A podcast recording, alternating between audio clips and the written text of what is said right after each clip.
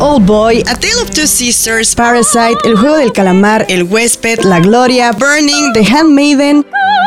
Nos podríamos pasar horas y horas enlistando las mejores películas y series que Corea del Sur nos ha regalado, así como también podríamos armar una buena lista de títulos que han surgido de México, o cualquier otro país de Latinoamérica. incluso Europa. Pero ¿por qué desde hace unos años todos, o al menos la mayoría y me incluyo, nos obsesionamos con las obras y el contenido coreano? Tonight, we've hopefully brought to light the impact that films have made and can make on our lives as individuals and on society as a whole. ¿Por qué consumimos tantos K-dramas si tenemos nuestras propias telenovelas? For this list, we'll be looking at the most memorable, emotional, and binge worthy Korean dramas. ¿O por qué se le otorgó el primer Oscar a Mejor Película a la primera cinta coreana nominada? Si Italia tiene una relación tan larga con la academia, 땡큐. 음, 아, 좀 전에 그 국제 영화상 수상하고 이제 아 오늘 할 일은 끝났구나 하고 이제 릴렉스하고 있었는데. After winning Best International Feature, I thought I was done for the day and was ready to relax. La historia del cine coreano es bastante turbulenta, por decirlo menos. marcada por la censura de la larga invasión japonesa, Y los conflictos que sucedieron tras la separación de la península la industria, de una manera fascinante, se convirtió en un catalizador de cambio dentro de la sociedad coreana. que si bien se mantuvo a raya durante décadas con los gobiernos militares, encontró una manera de convertirse en un medio de desarrollo para el país más allá del negocio que conocemos en Hollywood. When I was young and studying cinema, there was a saying that I carved deep into my heart, which is the most personal is the most creative. That quote was from uh, our great Martin Scorsese. So Y cuando una industria tan enorme y tan glamurosa se vuelve la base cultural y de exportación de un país, Lo único que queda es apuntarle a lo local. y aquí es donde se esconde parte del secreto del éxito de Corea del Sur en su dominio del cine y la televisión, que si somos honestos, solo va en aumento. tanto tiempo estudiando coreano. La velocidad con la que se genera actualmente la información nos impide detenernos y entender cada suceso. ¿Cuánto dura una noticia en nuestro pensamiento antes de ser sustituida por otra? ¿Cuánto tiempo nos toma digerir una nueva idea? Un nuevo orden. Snack. Este es un espacio para la conciencia y un mejor entendimiento. Snack. Un podcast de sopitas.com. Hola, Gre. Hola Max, ¿cómo estás? Muy bien, ¿y tú? También, muy bien, ¿cómo estuvo tu semana? Bastante bien, entretenida. ¿Ya listo para este cuarto episodio de Snack? Ok, van volados, sí, pero muy listos, la verdad. Sí, el tema de, de- de esta semana es muy interesante porque es una conversación que ha estado rondando desde hace mucho tiempo y que cada vez toma más fuerza porque no terminamos de comprender y es de dónde viene el éxito de todas las producciones, series, películas de Corea del Sur. Está interesantísimo, porque aparte mi algoritmo dice, ve esta serie de Corea y me da miles a elegir. Es que si te metes a algunas plataformas de streaming como Netflix, ya hay un apartado de contenido coreano, o sea, K-dramas, doramas y demás. Ya hay un apartado porque es súper extenso y además en, la, en la parte de lo que está trendeando, está atascado de, de series, ya sea de, de ficción o realities, que ya le están entrando los realities. Entonces, ¿tú eres fan, Max, de, de algún, de alguna telenovela de allá? La verdad no, pero sí he visto algunas. Y, y ahorita lo dijiste, me llama mucho la atención que le agreguen la K al principio. Entonces, no es un drama, no, es un K-drama. K-drama, un drama, todo un lo que se exporta. también. Ajá, todo lo que se exporta de allá ya trae como la, la K incluida. Que eso algunos artistas han dicho que les preocupa porque es como solo porque soy de Corea me van a catalogar, ya sabes, de K algo. K ingeniero, K lo que se te ocurra, ya están preocupados. Dicen que ya está como promoviendo un estereotipo, pero pues es como la manera en la que se han exportado miles y miles y miles de productos que al final han conquistado pues, el mercado internacional. Están cañones, les va re bien, como decías, en donde está trendeando así el top 10, siempre es Betty la Fea y ocho cosas coreanas. Betty la fea. Siempre está en el top 10. Siempre está eh, en el top 10. Y de hecho, resulta, Max, que aquí en Latinoamérica somos muy fans, consumimos mucho de los contenidos y es justo lo que nos lleva a pensar ¿Por qué son tan exitosos no solo en esta región, sino todo el mundo? No hay una sola respuesta, no hay como un secreto, una clave del éxito, pero es muy interesante que viene de apuntarle siempre a lo local a partir de una estrategia que lleva décadas en funcionamiento y que evidentemente ha dado resultado. O sea, como le apuntan a lo local como a su propio mercado y resulta que, ay, mira, también. los. Exactamente, o sea, la idea, al menos en la actualidad, por ejemplo, el éxito de Parasite. Ok. Parasite se convirtió en la primera película de habla no inglesa en llevarse el Oscar a mejor película. Yo pensé que iba a ser Roma un año antes. Todo el mundo lo creía, pero no, al final fue una, una película eh, surcoreana que es bastante buena y tiempecito después surgió el juego del calamar que se convirtió en un fenómeno mundial. Es la serie más vista en Netflix de en toda su historia, pero pues yo también pensaría que es de las series más vistas En general. ever, ¿sabes? Ajá. Entonces son dos contenidos que en la actualidad vemos que son súper exitosos, que son el reflejo de esa estrategia que justamente apunta a lo local, que es pensar primero qué funciona en la audiencia coreana y para ello si funciona en la audiencia coreana, ¿por qué no tendrá que funcionar en el resto del mundo? Y vaya que funciona en el resto del mundo. Está cañón porque pues hay ciertas similitudes. Piensas que, por ejemplo, en Parasite, pues es un mundo lejanísimo. La Surcorea está muchos mil kilómetros de aquí. Y entiendes alguna, o sea, no le voy a robar la casa a nadie, pero entiendes algunas cercanías. Una estrategia que como que surgió a partir de la década eh, de los 90, que también tiene que ver con la historia de Corea del Sur y cómo eh, varios episodios de violencia, conflictos internos y externos, pues influyeron un poco en temas de censura y cómo surgió una enorme necesidad de contar sus propias historias. Entonces, ¿qué te parece si arrancamos ya de lleno, bien, bien, bien, hacemos un repaso que nos va a llevar un siglo atrás?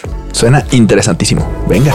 Snack. Snack. Como sabemos, Max, hay varias capitales del mundo del cine. La primera que se te viene a la mente es Hollywood. Hollywood, obviamente, pero también está Bollywood, que es la industria de cine de, de- de la India, que a veces produce muchísimas más películas que Hollywood. También está el mercado de China, que se define a partir de, de la taquilla, no tanto de las producciones, sino más bien de cuánto da en el box office y qué tan exitosa puede ser una película y demás. Pero de a poco otras regiones han ido como entrando en el juego y una de esas es Corea del Sur, evidentemente, con esta estrategia y con esta forma de crear contenido, elegir las historias, cómo presentarlas y cómo proyectarlas em, pues hacia el mundo. Entonces, lo que me parece a mí muy interesante de parte de esta estrategia de Corea es que no solo ve al cine como un negocio, como usualmente pensamos que sucede en Hollywood y en Bollywood.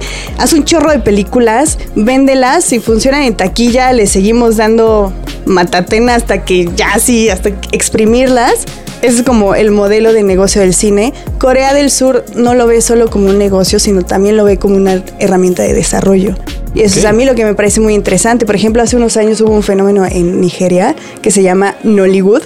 Ya sé, Hollywood, Bollywood, Nollywood. Y es que Nigeria, a partir del cine, empezó a desarrollar su economía. Y eso es lo que pasó con Corea del Sur en la década de los noventas. Pero para llegar a eso, sí tenemos que hacer un súper repaso e irnos hasta la invasión de Japón a Corea a partir de principios del siglo XX. Siempre hubo ahí como un conflicto, la presencia japonesa siempre estuvo ahí, pero digamos que en 1910 se hizo como oficial y se volvió como un patronato. O sea, Corea del Sur formaba medio parte de Japón, pero la, la realidad es que, pues, como en la mayoría de, las invasiones hubo muchas imposiciones, se violaron mucho los derechos de los ciudadanos coreanos.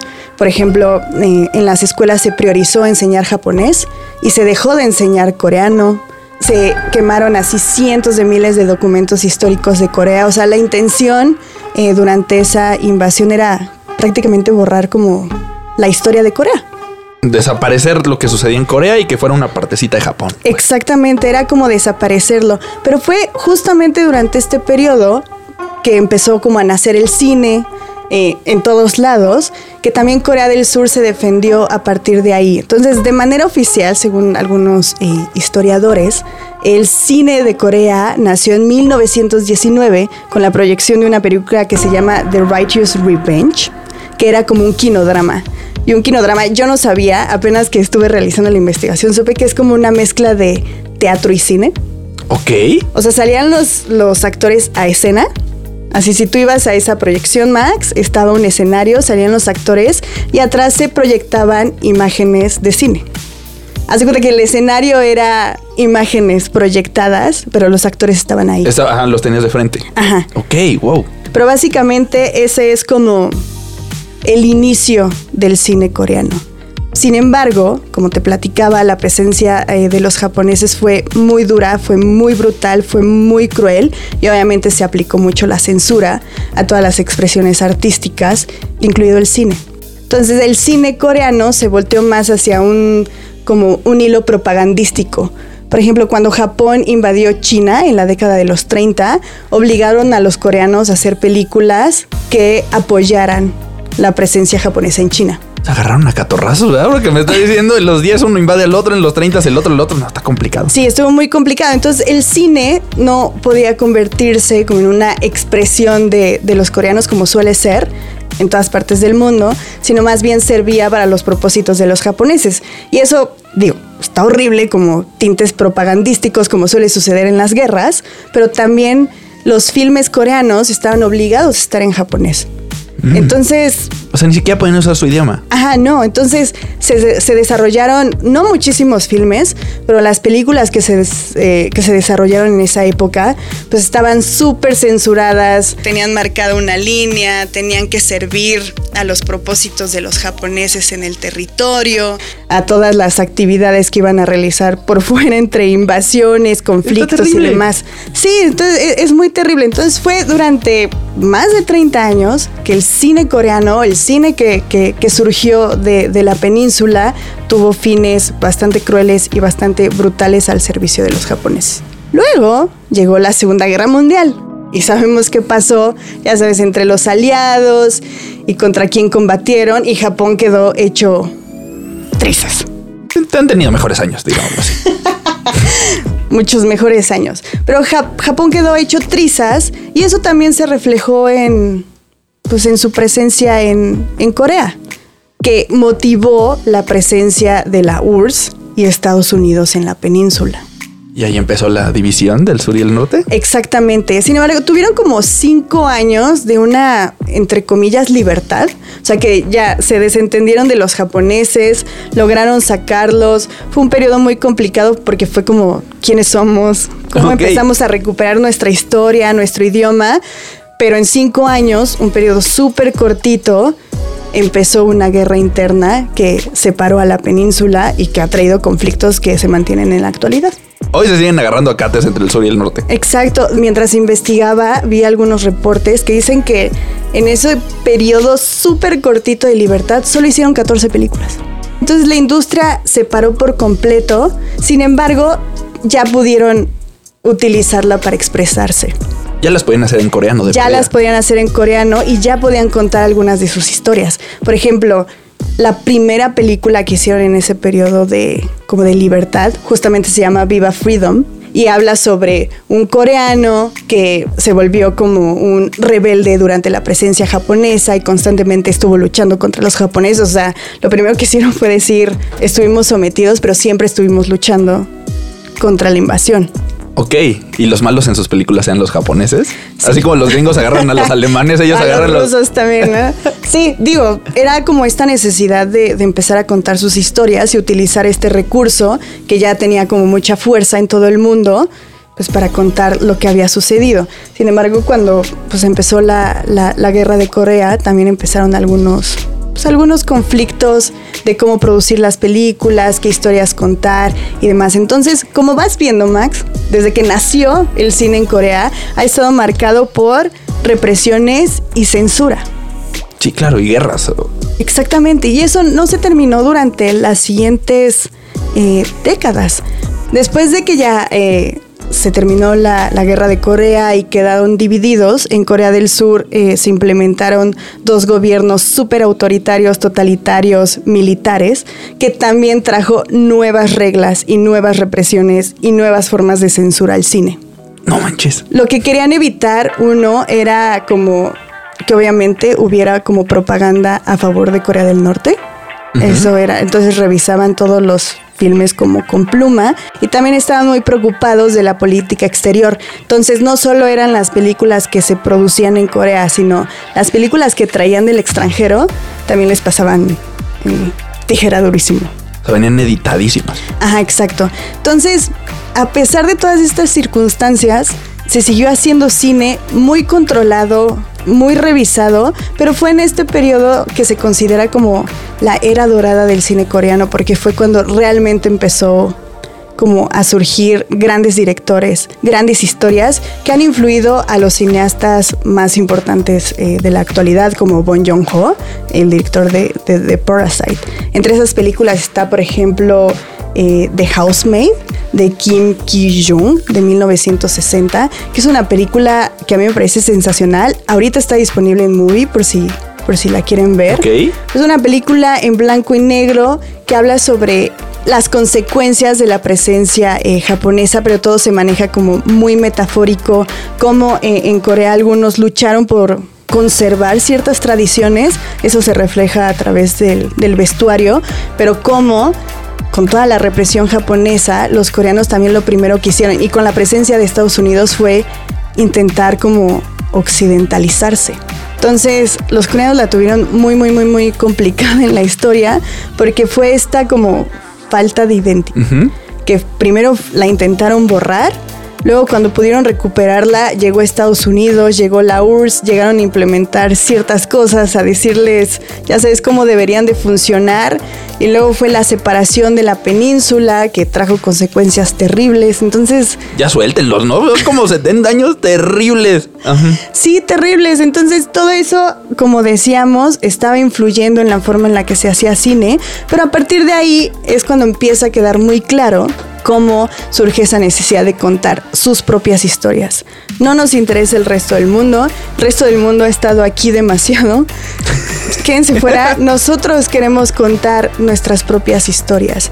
Y eso me parece que es como muy importante tenerlo en mente para como décadas después fue el boom de, de, de, la industria en Corea. Entonces, en la década de los 90 se considera que hubo este resurgimiento de la industria del, del entretenimiento en Corea. Todo fue a partir de que el gobierno dijo, estamos en una crisis, necesitamos hacer algo y lo que hizo fue una estrategia que lo que implicó fue inyectarle dinero a las empresas más grandes de Corea como Samsung, como Hyundai, como otras. Las famosísimas. Las famosísimas empresas fue inyectarles muchísima lana a través de préstamos, a través de condonación de impuestos, pero que éstas se comprometieran a ayudar a que el país eh, viviera momentos de gloria económica. Sin embargo, no solo era a través de la tecnología o la venta de autos o, las o. El, ajá, el desarrollo de X o Y de, para lo que estaban enfocadas, voltearon a ver a Hollywood y se dieron cuenta que el cine justamente era un negocio que dejaba un chorro de lana. Entonces vieron, por ejemplo, que se estrenó Ghost. La sombra del amor con Demi Y Moore. la industria de la arcilla creció muchísimo desde entonces. Le metieron ahí. fin. No, o sea, vieron que se estrena Ghost, una comedia romántica en 1990 que cuesta tantos millones de dólares, pero que, o sea, la inversión de la lana les regresa muchísimo más. Entonces dijeron, quizá el negocio no está en vender coches, sino en hacer películas meterle a la, industria del entretenimiento. Y fue así como se acercó el gobierno, les dijo, ok, Samsung, etcétera, etcétera, les vamos a dar lana, pero empiecen a resurgir con la industria del entretenimiento. Entonces también a las compañías estas gigantes les dieron lana, pero les dijeron, ¿le vas a echar ganas al cine? Exacto, al cine y a la televisión. Todo arrancó con un plan de muchísimos años, que también es muy interesante, pero muy complejo, de crear eh, canales por cable en, en Corea. Entonces, estas grandes empresas se repartieron tal cual eh, los formatos y los temas. Así, Samsung se va a quedar con el canal de arte. Eh, Hyundai se va a quedar con el canal de deportes. O sea, se los empezaron Uh. a repartir, le empezaron a meter muchísima lana y así fue como empezó como la potente estructura de la televisión en Corea. Pero no solo fue en, en la televisión y con las producciones y demás, sino también fue entrarle al quite al cine. Entonces al principio empezaron como poco a poco y empezaron a adquirir los derechos de distribución de ciertas películas coreanas. Pagaban una lana, ellos decidían dónde presentarlas, en cuántas salas de cine, etcétera, etcétera. Pero luego empezaron a traer películas de Estados Unidos. Trajeron Ghost, trajeron la lista de Schindler, trajeron Jurassic Park y la taquilla en Corea reventó así. Es que aparte también dijiste puro peliculón. Puro- Mi colección de VHS era esa.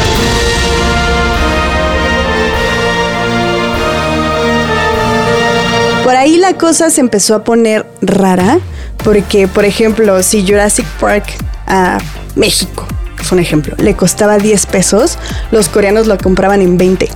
Como que empezó ahí a haber como confusiones en qué se estaban gastando el dinero y fue cuando el gobierno empezó a apoyar para que ellos mismos produjeran películas.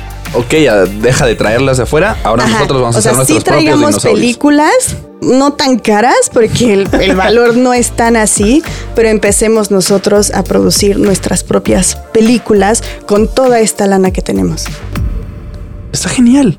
Pero de nueva cuenta, Ya suéltenlo, ya pobrecitos. lo- ¿Cuánto tiempo llevamos? ¿Ahora qué les pasó? pues en 1997 fue la crisis económica asiática. O sea, le pegó a todos los mercados en Asia. Corea no fue la, la, la excepción. Entonces hubo ahí un poco como de tambaleo en la industria, pero empezaron a surgir pues, otras necesidades del mercado, que quizá ya no era, si tienes 100 pesos, inyectarle 100 pesos a la industria del cine, quizás sí tenías que, que recortarlo, pero al mismo tiempo eso algunos como expertos consideran que sirvió para que fueran más selectivos.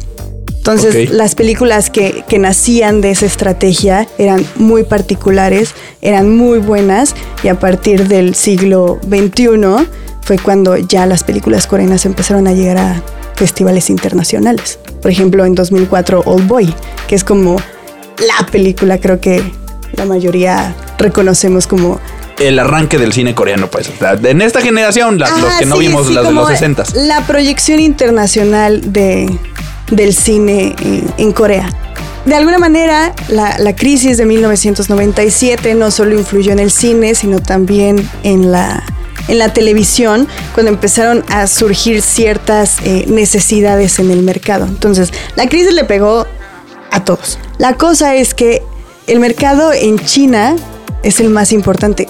Ahorita es como de los más importantes. Cuando una película se estrena en China es porque la taquilla va Sí, nada, sí. a reventar. millones y Ajá, millones y sí, millones. va a reventar. Pues en la televisión también es igual. Entonces, la cosa es que si tú exportabas una telenovela a China y tenía un éxito, tenía como más posibilidades de llegar a otras partes de Asia y posteriormente a otras partes del mundo como Latinoamérica. Con la crisis, los japoneses dejaron de exportar las telenovelas a China. Y los coreanos dijeron, "Mm, esta es nuestra oportunidad. Entonces empezaron a enviar sus K-dramas a China, fueron súper exitosos y ya que tenían asegurado casi casi eh, el éxito con China, los empezaron a enviar a otras partes del mundo como Latinoamérica y fueron un éxito.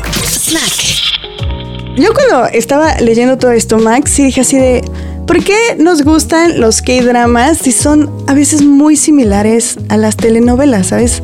El bien contra el mal y ya sabes, ricos y pobres y el bien siempre triunfa. Y el hermano escondido. Les encanta el Ajá, mismo. Sí, ajá. sí, sí. La cosa es que mientras aquí en Latinoamérica, digo, no sé si tú tengas telenovelas favoritas y demás. No, no tengo una telenovela favorita, tengo algunas que me. ¿Qué viste? Ah, exacto, que vi. Iba a decir me gustan, pero me queda la mitad, ¿viste? que he visto. Ajá. Siempre, o sea, las telenovelas acá, la mayoría siempre apelaban desde la década de los, se hace mil décadas, pero en los noventas y principios de los 2000 apelaban al drama o a la comedia. La cosa es que los K-dramas no solo se quedan ahí, sino que empezaron a explorar ciencia ficción y terror y un montón de géneros que acá no se exploraban en ese formato y eso le dio la variedad para conquistar el mercado en Latinoamérica. Es como, me encantan las telenovelas, no las voy a dejar de ver. Pero ya no solo voy a ver los mismos dramas de siempre, ahora van a tener agregados de ciencia ficción y fantasía y magia y terror. Ah, entonces ahí es donde le echaron un poquillo más de creatividad y es lo que ahorita les está pegando cañón. Exactamente, entonces como con esa misma idea, como con esa misma estrategia, continuaron invirtiéndole más lana, más calidad a las producciones y pues, pues todo lo que platicamos eh, al inicio. ¿Dónde están las series coreanas en las plataformas de streaming demand? Están hasta arriba. Todo el mundo ve. Yo me he echado unas dramas de época, así, dramones de época, pero también ha- han- o sea, he visto unas que mezclan magia y fantasía con dramas de época. O sea, es como, son muy eh, originales e innovadores, pero todo siempre apuntando a lo local. Un equipo coreano, un equipo de producción siempre detrás coreano, historias que se filman en Corea, historias que ellos creen que van a funcionar entre su público y apostándole así han, pues, le han pegado a las audiencias internacionales. Llegó a todos lados. Por ejemplo, el juego del calamar le fue muy bien en Corea también. Sí, claro, sí, sí, sí. O sea, e- es como esta parte de eh, el, el vicepresidente de contenidos de, de Netflix en Corea, que es como el genio actual, Ajá. Durante una, una plática dijo, si tú intentas, o sea, si tú eres de Corea e intentas saber cómo funciona la mentalidad de la audiencia en Francia, no le vas a atinar, no eres de ahí, no vives ahí, no respiras la idiosincrasia de allá, no entiendes cómo funcionan los escenarios, cómo funcionan las historias, cuáles son sus necesidades. Entonces, si intentas conquistar al mercado francés desde Corea, no lo vas a lograr. En cambio, si intentas conquistar a tu propia audiencia, lo vas a lograr. Y como son historias originales, son historias orgánicas, son historias innovadoras, lo más probable es que captures la atención del resto del mundo. Y a mí eso se me hizo muy interesante, porque muchas veces en otras industrias, por ejemplo aquí en Latinoamérica, en el cine en México, intentamos replicar formatos extranjeros.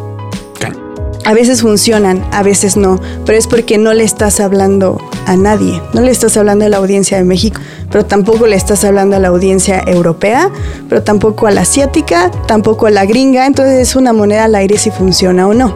Por ejemplo, un, un- un- un- ejemplo que yo considero de tomar como formatos de acción gringos, pero para una audiencia que no fuera gringa, fue La Casa de Papel. La española. Ajá. O sea, tú la ves, si no la escucharas y so- solo la vieras, pensarías que es una producción gringa. Tiene todos los colores, las explosiones. Ajá, los- ajá. todas las gringadas y todas las jaladas y todas esas las tiene, solo que está hablada en español y fue un éxito a nivel mundial, tanto que Corea hizo su propio Casa de Papel. ¿A poco? Sí. No tenía idea. Yo no lo he visto, pero hicieron como el remake coreano. Ok, ya, ya, la principal es Seúl. ¿Ya? Ajá. Entonces es una moneda al aire, pero para Corea del Sur, con esta estrategia, no es una moneda al aire, es si le apostamos de manera interna, probablemente vaya a funcionar en el resto del mundo. Y creo que le han atinado muy bien. Le han atinado cañón. Y ahorita en el 23 hay alguna serie coreana que digas, esta va a ser la buena. Híjole, o sea, tienen, o sea, toda, creo que todas las plataformas, Apple, eh, Netflix y demás, tienen eh, muchas apuestas para el contenido coreano, pero este, no sé cuál. Hay como cuatro series coreanas que ya han arrasado con los números en Netflix. Entonces, no sé, o sea, vamos a seguir viendo contenido coreano durante muchos años. Cada vez va a tener mayor calidad porque las apuestas van a estar ahí en todos lados y en todos los mercados. Y ya vieron que es un negociazo, además. Ajá, pero es, es lo que decíamos al principio. No solo es un negocio, sino una herramienta de desarrollo. Y eso creo que es lo que lo hace interesante para los demás y que quizá deberíamos de voltear a ver para hmm, saber qué está faltando de este lado. De este lado. Y además está como exportando en muchas partes, porque llegan novelas turcas, series de Nigeria, otras de películas Taiwán, Taiwán también. también exporta un chorro. Entonces como que estamos descentralizando el mundo del entretenimiento. Sobre todo aquí en México que siempre nos llegaban las cosas de Estados Unidos nada más. Exacto, sí, como que todavía tenemos muy presente qué hace Hollywood y cuál gana el Oscar y creemos que es la mejor película en la historia. O sea, como que todavía tenemos, eh, estamos muy influenciados por la forma en la que funciona eh, Hollywood. Sin embargo, yo no me atrevería a decir de, ah, sí, podemos replicar ese mismo modelo y ya vamos a hacer Ah, ya había visto el otra, otra Mollywood. potencia. Hollywood en México, ¿no? Mexico. Mexico, ay, claro, tan fácil que estaba. Lo tenía ahí. O sea, yo no me atrevería a decir, ah, sí, claro, si replicamos este mismo modelo esta, vamos a ser exitosos. Sin embargo, yo sí creo que sí tendremos que voltear a ver cómo se apuesta en lo local, pero lo verdaderamente local, con una variedad grande de creadores, de directores, de artistas, de talentos, no siempre los mismos, ¿sabes? Sino más bien rascarle, buscarle y apostarle a las historias de acá. También México tiene- un país que tiene un potencial para contar muchísimas historias. Nuestro cine es muy bueno, la industria de la televisión tiene mucha lana para invertir, quizá tendremos que voltear a ver más a lo local y apostarle a nuevos talentos. Suena genial. Y Además sí tenemos ese detalle de originalidad. Como Exacto. para mezclar los dramas con una pizquilla de cosas Sí. interesantes. Así que ahorita, Max, eh, te voy a encargar que veas varios K-dramas. ¿Tengo tarea? Tienes tarea. Pero aparte son de 20 episodios o 26 episodios, o sea, sí es como muy de televisión así de antes. Ok. Entonces, ahí está para, para volver a platicar de este tema alguna vez. Suena muy, muy divertido. Ya le voy a entrar más. Snack. Snack, snack. Snack. Snack. Pues busquen Snack como cada viernes en donde sea que escuchen podcast y si quieren clavarse un poco más los invitamos a leernos en sopitas.com. Mi nombre es Greta Padilla. El mío es Max Carranza. Y bueno, el guion y la investigación estuvo a cargo tuyo, Greta, con el diseño de audio Carlos El Santo Domínguez, el video fue de Raúl Fernández y Dante Nava, la coordinación fue de José Antonio Martínez, y pues nos escuchamos la siguiente semana. Bye Max. Snack es una producción de sopitas.com. Snack. Disponible en sopitas.com.